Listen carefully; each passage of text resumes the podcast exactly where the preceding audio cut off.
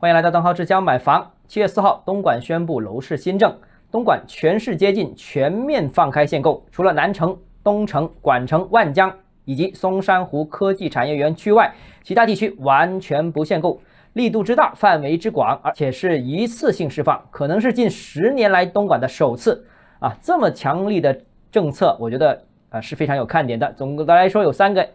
一个，东莞楼市新政和佛山前一段的楼市新政相比呢，有很多相似之处。东莞这一次放松的区域呢，还包括临近深圳的凤岗、塘厦、长安等等这些楼市的热门镇区。这一个动作不但释放了东莞本地大多数镇街的购买力，甚至也释放了东莞临近深圳一侧。深圳外溢到东莞这些区域的购买力，那预计啊，东莞楼市应该在新的购买力加加持之下，有快速复苏的可能，尤其是临深片区。第二个呢，就是大湾区九个城市当中，现在我们看一下，除了深圳、广州以外。其余全部城市几乎都实施了一轮楼市松绑。从目前情况看啊，东莞、佛山这两个城市的城市能级更高，那既有大量本地的刚需，也能吸纳旁边大城市外溢出来的购买力，甚至能吸纳大湾区以外的购买力。那预计啊，这两个城市的楼市复苏应该在整个大湾区当中最靠前。其余几个城市啊，